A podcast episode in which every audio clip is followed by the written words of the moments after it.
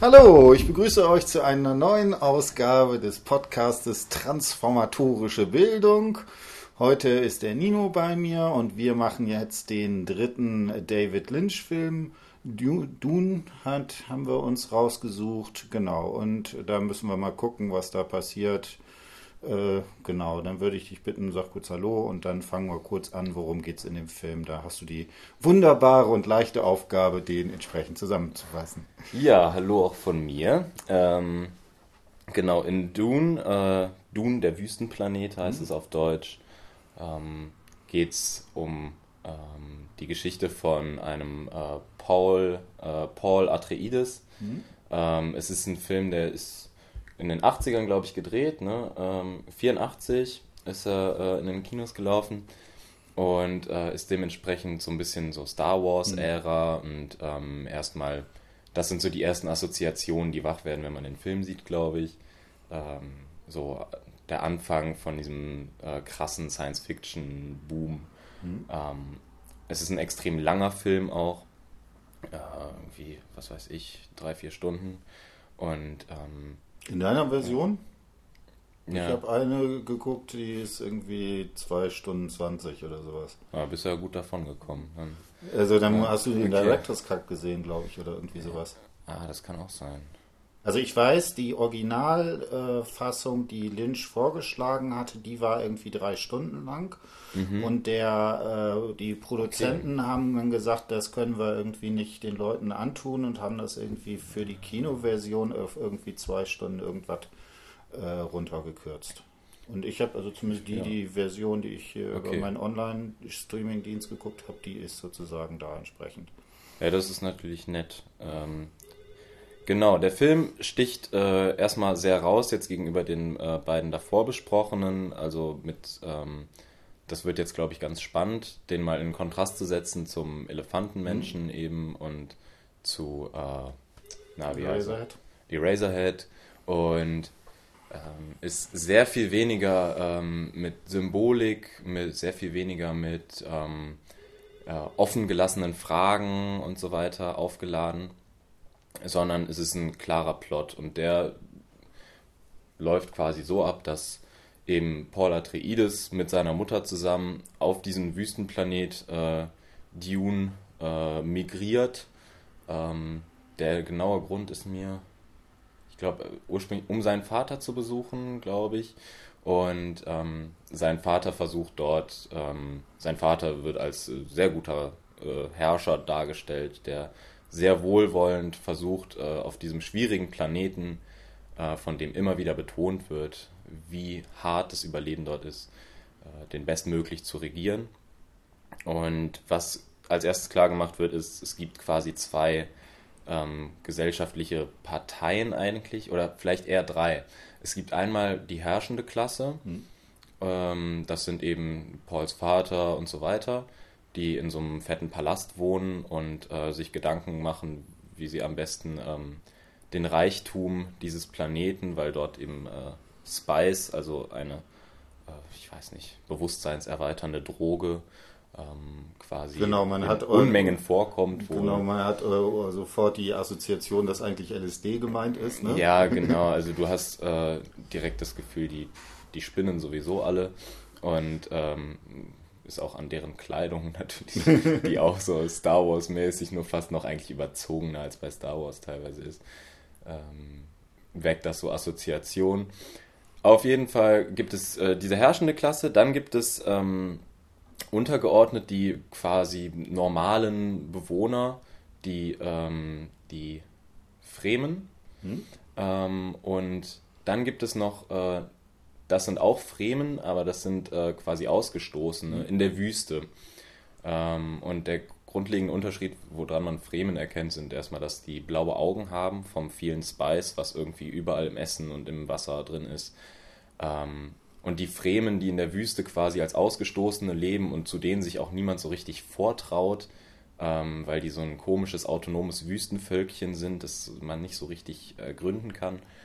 Ähm, die ähm, sind quasi der, ja, so am Anfang der geheimnisvollste Punkt und äh, man, man weiß nicht so ganz, was man von denen zu erwarten hat. Ähm, mit ihren blauen Augen und mit ihren, ähm, ja, mit ihrem äh, mit ihrer Existenz da draußen in der Wüste, weil die halt äh, ein extrem hartes Leben führen und sich alles in diesem Leben um Wasser dreht und mhm. weil Wasser halt das Überleben sichern muss. Ähm, es kommt jetzt dazu, dass durch eine böse andere Familie, ähm, das sind quasi die Gegenspieler der Familie Atreides, ähm, die, diese Adelsfamilien, die dort sich die Herrschaft des Alls quasi so untereinander aufteilen, dass äh, der böse Baron Harkonnen ähm, es schafft, den Planeten, ähm, wie heißt der nochmal? Arrakis ähm, zu übernehmen und äh, dort die Macht an sich zu reißen. Und somit äh, wieder komplettes Chaos ausbricht und ähm, die Fremen ähm, wieder um, ihr, um ihre friedliche Koexistenz mit allen anderen quasi bangen müssen. Ähm, Paul oder Paul ist dann in der Rolle, dass er so gerade nicht von äh, diesem Baron umgebracht wird, sondern nur in die Wüste gejagt wird Dort ähm, begegnet er mit seiner Mutter zusammen diesen Fremen und ähm, wird quasi dann zu deren neuem Messias, weil die auch so ein sehr spirituelles Völkchen sind und ähm, wohl die ganze Zeit auf so eine Art Erlöser gewartet haben. Und er merkt dann, dass er plötzlich diese, ähm, diese Rolle perfekt einnehmen kann. Ähm, er hat Sau äh, Zauberkräfte von seiner Mutter gelernt und ähm, es ist die ganze Zeit nicht so ganz klar, wie viel Zauberei da echt mhm. ist und wie viel nicht, aber auf jeden Fall glauben quasi seine Untergebenen dann daran und äh, feiern ihn total ab. Er hat von Anfang an auch im Film immer wieder so einen Traum ähm, von äh, verschiedenen, also auch so fragmentarisch, von einem einmal in so einem Gesicht in der Wüste, was langsam von Wasser überschwemmt wird dann von ähm, manchmal von so grünen Wiesen, die dann auf Arrakis, also auf einem Planeten, wo es mhm. absolut eigentlich fast gar keine Pflanzen gibt, die dort wachsen und von äh, so einer Gruppe von ja, mönchsartigen Figuren, die ähm, ich glaube Muad'Dib rufen, mhm. was eben dieser Name für den Messias der Fremen ist, den die da erwarten.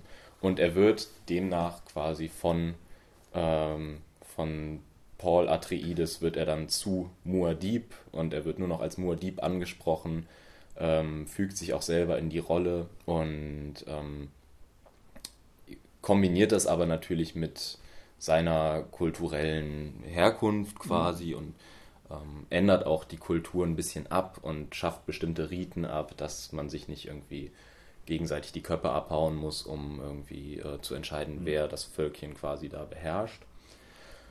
Und dann kommt es am Ende quasi zur, ähm, zum Krieg wieder gegen diese äh, bösen Harkonnen-Familie, ähm, äh, die den Planeten Arrakis beherrschen. Und natürlich gewinnt Paul und gewinnen die Fremen diesen Krieg. Ähm, ja, und das Ende ist, glaube ich, tatsächlich so happy und so langweilig, dass ich mir gar nicht eingeprägt habe, ob am Ende noch eine äh, interessante Einstellung kommt. Mhm. Aber das eigentlich das ist eigentlich relativ unspektakulär. Also es ist dann alles wieder gut. Ja, und in dem Sinne äh, können wir jetzt weiter lästern. Genau, und wir haben uns irgendwie überlegt, was wir da machen. Also, weil wir sind beide äh, Lynch-Fans. Und äh, das Problem ist aber, dass dieser Film irgendwie ganz anders ist. Die typischen Sachen von David Lynch irgendwie da zwar alle irgendwie so als einzelne Motive irgendwie so ein bisschen drin sind aber irgendwie das ästhetisch nicht so richtig äh, ähm, durchgearbeitet ist. Ne? Und das ist natürlich auch, also das sieht man schon, also die Produktionskosten von der Elefantenmann waren, glaube ich, bei 6 Millionen oder sowas. Die Dune hat irgendwie 40 Millionen oder sowas äh, geschluckt. Außerdem ist es halt auch eine Roman, eine Romanreihe äh, sogar. Ähm, die äh, da verwurstelt wird, was einfach dazu führt, dass irgendwie die ganze Komplexität ja versucht hat, so halbwegs in den Film reinzubauen. Äh, all das macht, macht das irgendwie äh, relativ äh, schwierig, den entsprechend anzugucken und irgendwie da eine eine Sache drin zu sehen. Sag nochmal zwei Sätze, wie war so dein Eindruck, dein Wahrnehmungseindruck? Ähm, der Eindruck ist eigentlich einfach, dass der Film halt leicht runtergeht und wie mhm. gesagt, man halt sehr starke, ähm, äh, also ich hatte einfach starke Assoziationen die ganze Zeit zu Star Wars, mhm. weil es da ästhetisch halt super nah dran mhm. ist. Ähm, und eigentlich ein sehr, genau, es ist halt einfach ein Film, der einen klaren Plot hat, mhm. ähm, der einem klaren Charakter folgt. Mhm. Und ähm, dadurch ist zum Beispiel auch so eine Frage von Identität, die sonst immer ja mhm. total mitgeschwungen hat im, beim Elefantenmenschen, dann über die Blicke und äh, bei Eraserhead dadurch, dass er selber zum Beispiel ja aussieht wie mhm. so ein, äh, wie so ein Ansp mhm. äh, wie, nicht Anspitzer, wie so ein Radierer. Mhm. Ähm, sowas wird dort eigentlich gar nicht angeschnitten. Das ist ganz interessant. Also was ähm, das Einzige, was da interessant ist und was auch eine überdauernde Figur ist, also so eine Art Identifikationspotenzial für ihn darstellen mhm. könnte, ist dieser Traum, den er immer mhm. wieder hat, der dann ja auch im Endeffekt in Erfüllung geht und er wirklich zu diesem Herrscher über Arrakis wird und zu diesem gutmütigen Herrscher, der irgendwie die Völker miteinander befriedet und die, mhm. die, die Bösen besiegt. Ähm, und ein immer äh, wiederkehrender Satz, der kommt, glaube ich, vier, fünf Mal. Ähm, immer in allen Extremsituationen, wenn er in die Wüste gejagt wird oder als er ganz am Anfang überhaupt auf diesen Planeten kommt, ähm, sagt er immer, ich, äh, ich stelle mich meiner Angst. Ähm, warte, das habe ich mir sogar aufgeschrieben. Ich darf keine Angst haben, mhm. die Angst verwirrt meine Gedanken, ich werde mich meiner Angst stellen. Mhm. Das finde ich ganz interessant. An, äh, leider ist aber diese Angst ähm, sehr, ähm, also jetzt im Sinne von einer Projektion oder so, überhaupt nicht ähm, cool ausgestaltet mhm. oder so. Da gibt es ähm, immer verschiedene äh, Aspekte, auf die, auf die die Angst dann bezogen ist, aber dann sagt er nur diesen Satz und sagt, okay, ich stelle mich jetzt meine Angst. Und damit ist es schon irgendwie gegessen und man hat nicht das Gefühl, dass er sich wirklich irgendwelchen Ängsten stellt, sondern mhm. er, er er sagt es halt einfach nur so und dann ist die Angst offenbar besiegt und mhm. weg. Und da ist ein bisschen interessant, dass eigentlich nichts, dass man halt bei Lynch erwartet, dass jetzt irgendwas da drunter mhm. liegt und ähm, irgendwelche diffusen Ängste äh, hochkommen vielleicht, dass er vielleicht auch nicht der perfekte mhm. Messias mhm. sein könnte und dass er mhm. vielleicht ähm, es nicht schafft, sich innerhalb dieses fremden Planeten und in, innerhalb der fremden Kultur von Leuten, die auch irgendwie anders aussehen mhm. und so, die die ganze Zeit, also diese Fremen werden ja so als exotisch dargestellt. Mhm. Es ist ja kein Zufall, dass die alle so einen etwas dunkleren Teint haben mhm. als er und er so super amerikanisch mhm. aussieht. Ähm, das ist relativ schade, relativ langweilig, dass da kein, es wird nie ein Zweifel aufgeworfen. Mhm. Also auch in, in der mhm. langen Version wird drei, vier Stunden mhm. lang nie ein Zweifel darin aufgeworfen, dass es vielleicht mal nicht klappen könnte. Genau. Äh, ne, und das ist jetzt so ein bisschen, das macht es irgendwie uns äh, schwierig, da zu versuchen, da so ein bisschen eine so Theorie reinzubringen. Ne? Also hast du das kurz schon angedeutet, also diesen Slogan, den ich häufig da in, in, Seminaren, also Bildung als die Transformation grundlegender Figuren oder Kategorien des Welt- und Selbstverhältnisses, ne, was so von Kollor, Kokomorotsky und Konsorten kommt.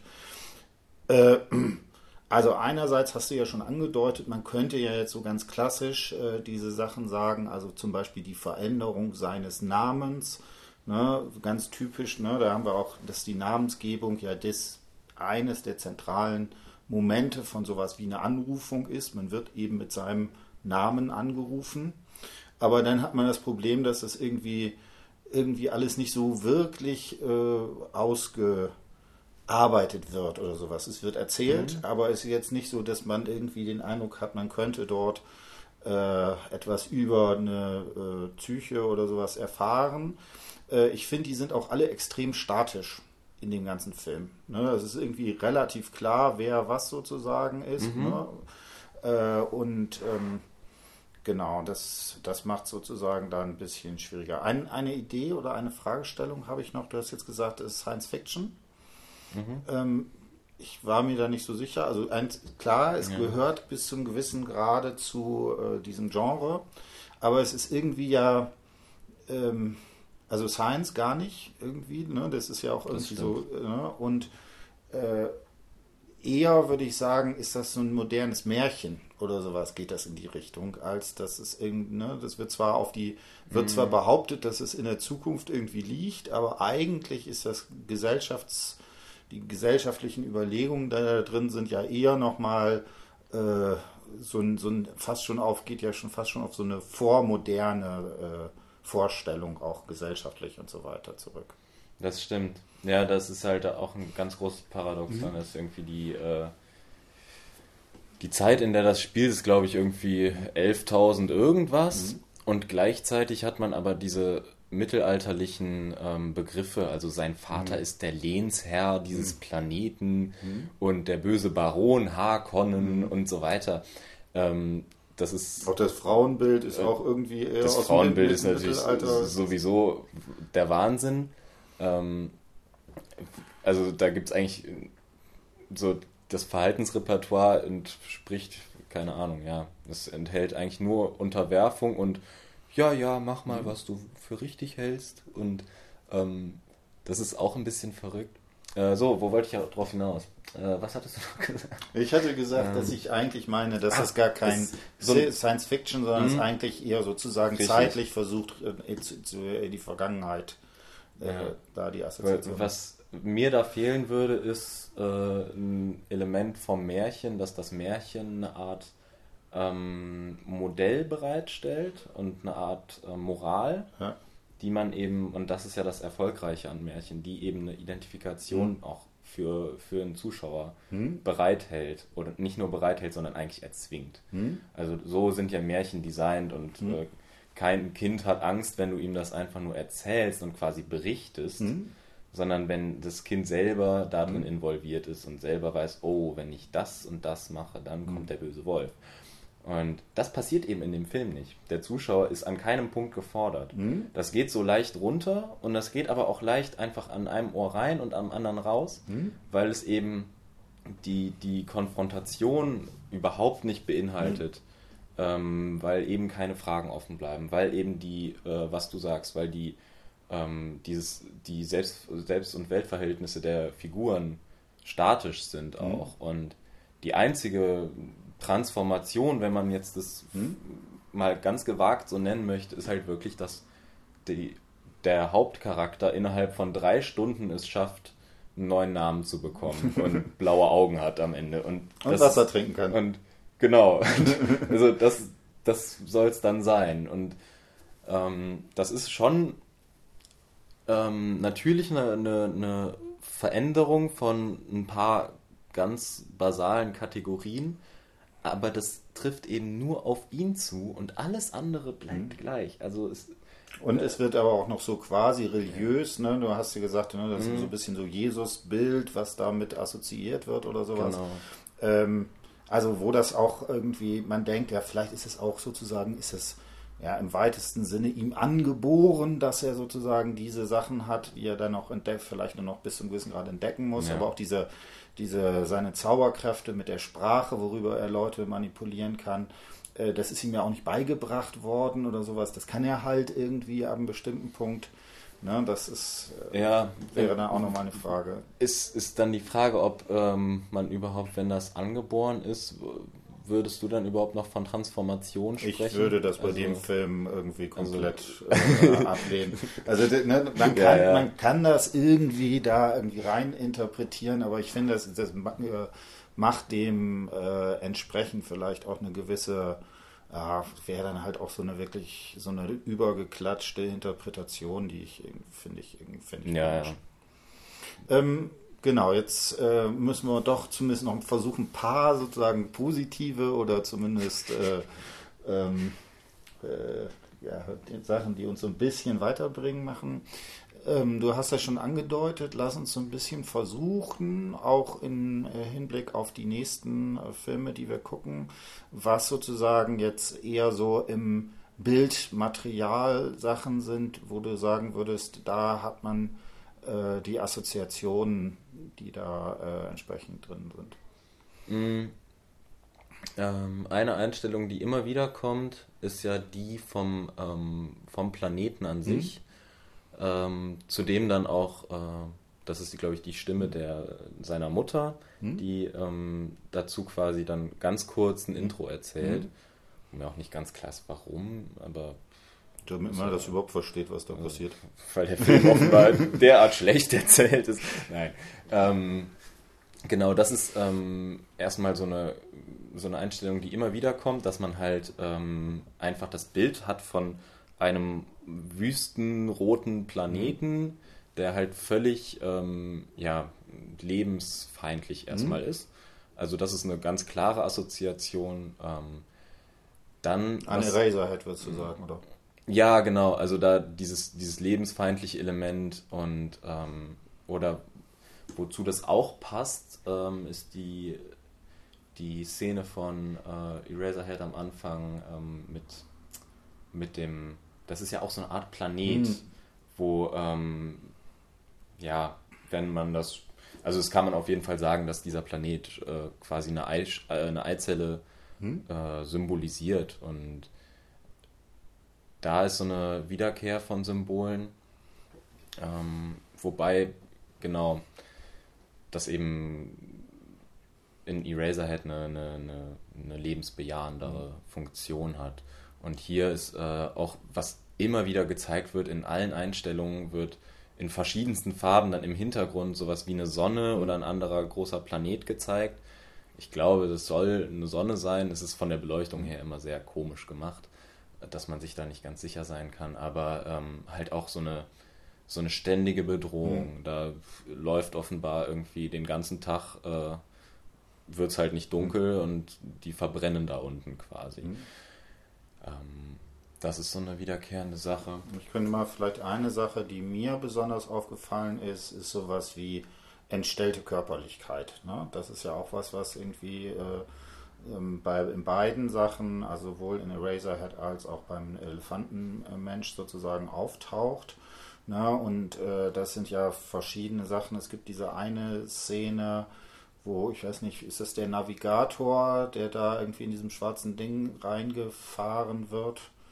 So ein komisches, äh, auch so ein Viech, was man auch nicht irgendwie bezeichnen kann. Was ist das noch? Das ist relativ zu Anfang. Na, äh, das wäre eine Sache. Und dann natürlich irgendwie der äh, Baron mit seinen ganzen entstellten äh, Körperteilen, mit seiner Haut, die so eklig ist, wo dann auch noch der Arzt sagt, oh, was für eine schöne, schöne Sache das sozusagen drin ist. Äh, also wo es hier diese, diese Motive, dass also ne, das sozusagen im, in der Körperlichkeit auch etwas noch äh, drin ist, was sozusagen uns entzogen wird, äh, bis zum gewissen Grade noch da äh, mit angespielt wird. Mhm. Ja, ähm, genau. Was glaube ich das Offensichtlichste ist, wo man auch so ein bisschen, also wo ich ein bisschen Hoffnung bekommen habe, mhm. dass da vielleicht noch mehr mhm. drin steckt, ist natürlich dieses Traummotiv. Mhm. Ähm, da ist das Traurige, dass der Traum immer der gleiche ist. Ähm, mhm. das ist schon mal relativ stumpf und dass es halt, äh, dass der Traum am Ende eigentlich fast genauso Realität wird, wie er mhm. ihn die ganze Zeit geträumt hat. Ähm, aber das ist äh, generell so ein mh, mm, schon ja ein, ein lynchmäßiges äh, Motiv, äh, mhm. die Person immer was träumen zu lassen, mhm. indem du dann, äh, um, um quasi eine ähm, ja, eine andere Ebene aufzumachen mhm. im Film. Und das ist so, als der Traum das erste Mal kommt, weiß man ja auch nicht, dass es ein Traum ist. Und insofern ist das ein Moment, wo erstmal eine Frage offen bleibt. Und ähm, Genau, wobei da, ne, jetzt könnte man sagen, also wir haben ja gesagt, dass gerade sowas wie Eraserhead, dass da die ganze Filmwelt als solche traumhaft ist. Mhm. Und das Spannende ist ja, dass damit auch die Frage nach dem Status vom Traum äh, nochmal ganz offen bleibt. Ne? Mhm. Ne? Also man weiß halt nicht, inwiefern die Umgebung, wo der Protagonist aus Eraserhead äh, das ist, inwiefern das Projektionen sind, ist das wirklich so oder ist das nur in seiner Vorstellung so und so weiter. Das heißt, so eine klare Unterscheidung ne, von dem, das ist jetzt Realität und das wird eher traumhaft, das, da ist ja die große Stärke von Eraserhead, dass das komplett gesprengt wird. Ja. Weil man irgendwie spätestens nach einer halben Stunde überhaupt nicht mehr weiß, wie, wie man das sozusagen ontologisch da irgendwie Ja. einsortieren kann. Ne? Und hier, äh, wie gesagt, wird, wird ein Traum zwar zitiert, aber in einer Form, der eigentlich diese Unterscheidung zwischen Wirklichkeit und Traum irgendwie äh, ganz klar sozusagen separierbar macht. Da hat man in, in dem Film überhaupt keine äh, entsprechenden Grenzen. Ja. Ähm, ja, filmästhetisch ist da leider. Ähm, Sag nochmal zwei, drei Sätze. Du hattest das äh, dir ja auch noch mal kurz angesprochen. Äh, diese Vergewaltigungsszene oder Mordszene, die sozusagen damit auftaucht von dem Baron. Ach so, warte. Äh, jetzt äh, muss ich mein Gedächtnis anstrengen. Willst du mal kurz? Ja, ich äh, kann da auch, ne, aber das ist ja sozusagen, ne, der wird ja als da besonders brutal, ne, mit der Haut äh, kaputt und so weiter. Und äh, dann wird äh, äh, da jemand äh, reingebracht, der irgendwie so Blumen aufsteht, aufstellt äh, und die haben alle so einen so einen Stöpsel quasi irgendwie in ihrem Körper und dann wird er halt äh, sexuell angegangen und dann wird ihm sozusagen dieser Stöpsel oder was entnommen, sodass er daran sozusagen stirbt und verblutet.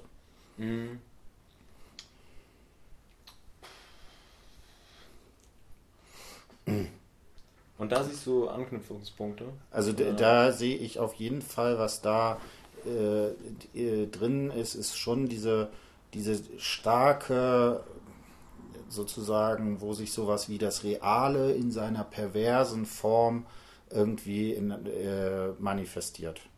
Ne, und also, ne, das, wir gucken ja beim, der nächste Film ist äh, Blue Velvet.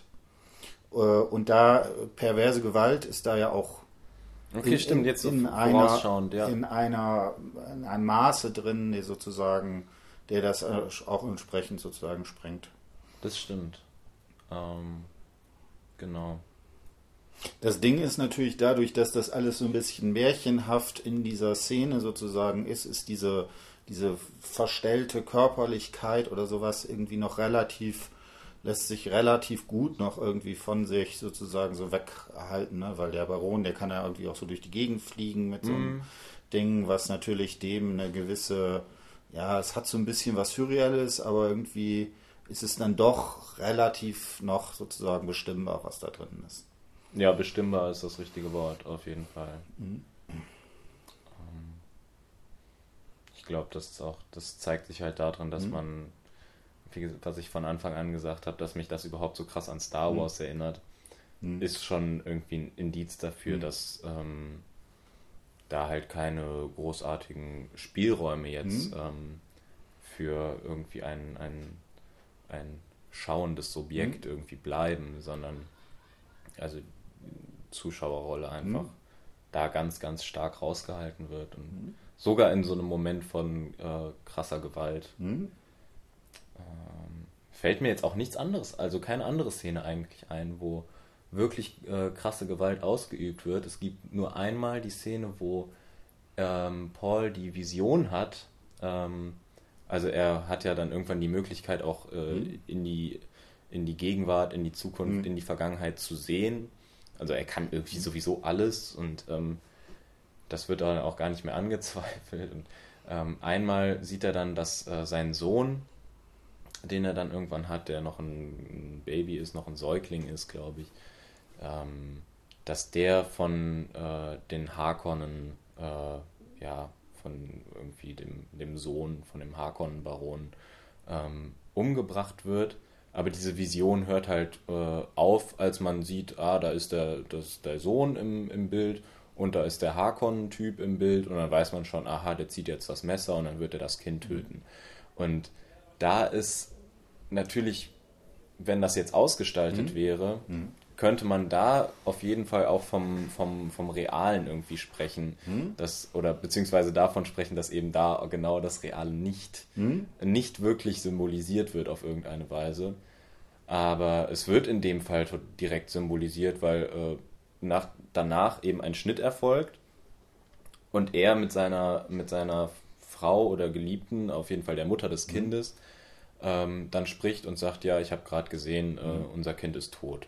Und dann nimmt er sie kurz in den Arm und dann ist auch alles wieder gut. Und also da ist direkt, da wird vom Schnitt her kein Spielraum gelassen für, ähm, ja, für was auch immer. Mhm. Genau. Ansonsten.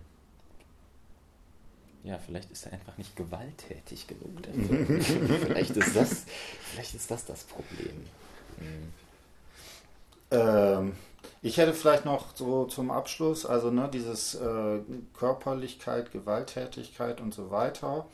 Ähm, dann doch noch äh, diese ganze Frage nach dem Blick. Das haben wir ja beim letzten Mal im Hinblick auf den Elefantenmenschen äh, sozusagen länger diskutiert mit der These, dass sozusagen der Film auch davon lebt, dass es da sowas wie eine gewisse Schaulust gibt, ne? sowohl in der Diegese als auch beim Filmzuschauer. Man will halt den Elefantenmenschen sehen oder sowas. Ähm, ja. Ich fand in den ersten Teilen, ne, also ich habe den jetzt zum zweiten oder dritten Mal gesehen, aber in den ersten Teilen fand ich schon, dass sozusagen versucht wird, sowas wie ein, ein Blick, der sozusagen entweder, ne, es ist jetzt die Frage, ist es ein Blick oder auch ein, ne, es wird vor allen Dingen über das Gehör gemacht, dass also viele da die Möglichkeit haben, ähm, zum Beispiel das zu hören, obwohl sie dann nicht mehr im Raum sind oder sowas, wo die Frage, wo an welchem äh, Punkt sozusagen die Stimme ist, äh, auch offen bleibt. Ja? Ähm, ich kann dir nicht mehr ganz folgen. ähm, also gleich zu Anfang, in dieser ersten Szene, wo da dieses komische Viech irgendwie reingef... Äh, ne? Da sagt er ja zu der äh, Hexe, du musst sozusagen rausgehen, weil äh, das irgendwie das beeinflussen könnte. So, und okay. obwohl sie jetzt das, die Stimme, die dann erzählt wird, das ist glaube ich auch mit ein bisschen so Soundeffekt gemacht, wird dann so gezeigt, dass sie rausgeht, sich an einem anderen Platz sieht, aber man trotzdem quasi hört, was sie mhm. sozusagen hören könnte, okay. obwohl das eigentlich, äh, ja, ist mal jetzt ganz, ganz platt, irgendwie nicht möglich ist. Mhm. Wir haben es also hier mit sowas wie einer entkörperlichten Stimme sozusagen mhm. zu tun, die da entsprechend auftaucht. Und das wäre ja etwas, was, äh, was durchaus ähm, eine gewisse äh, Form hat, dass hier was auftaucht, was sozusagen unseren Realitätsstatus äh, so erstmal in Frage stellt.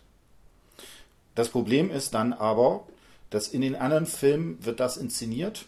Hier wird das einfach, weil das irgendwie in so einen religiös-mystischen Kontext gestellt wird, wird dann einfach so gesagt, das ist dann entsprechend so.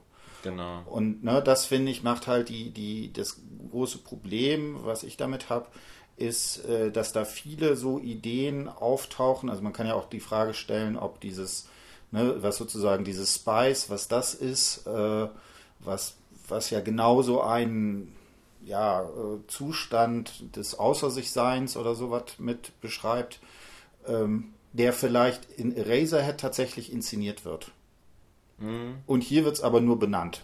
Das stimmt. So, das, das, das wäre mal interessant gewesen, in einen von den Spice-getränkten Köpfen reinzugucken. Ne? Das, ja. das wird genau eigentlich nicht gemacht. Genau, es wird dann immer so behauptet in so einer Sache, das ist also so symbolhaft, ne? hier taucht das auf und dann wird so ein bisschen mit irgendwie Blitzen und irgendwie Soundeffekten versucht, das irgendwie so ein bisschen äh, zu inszenieren, aber es bleibt halt irgendwie so thesenhaft. Ja. Ne? Und das scheint mir irgendwie das, das zentrale Problem zu sein. Ja. Hast du noch Final Last Words? Ja, wir haben wohl unsere Probleme mit dem Film. aber äh, genau. Dann ja. kann man sich ja jetzt auf Blue Velvet umso mehr freuen. Genau, das äh, geht sozusagen jetzt weiter. Äh, genau, wir wollten da so ein paar, also wir gehen einfach so jetzt äh, chronologisch vor und wie gesagt, so richtig äh, gelungen fanden wir beide den Film nicht. Gerade so in dieser diese Sache, was bei Lynch so einen Spaß macht, ob da bestimmte Erfahrungen zum Beispiel visuell inszeniert sind, die zum Beispiel mit psychoanalytischen Theorien irgendwie beschreibbar ist. Das ist hier deutlich schwieriger oder sowas. Ne? Und deswegen müssen wir mal gucken, wie ja. es weitergeht. In diesem Sinne, tschüss. Ciao.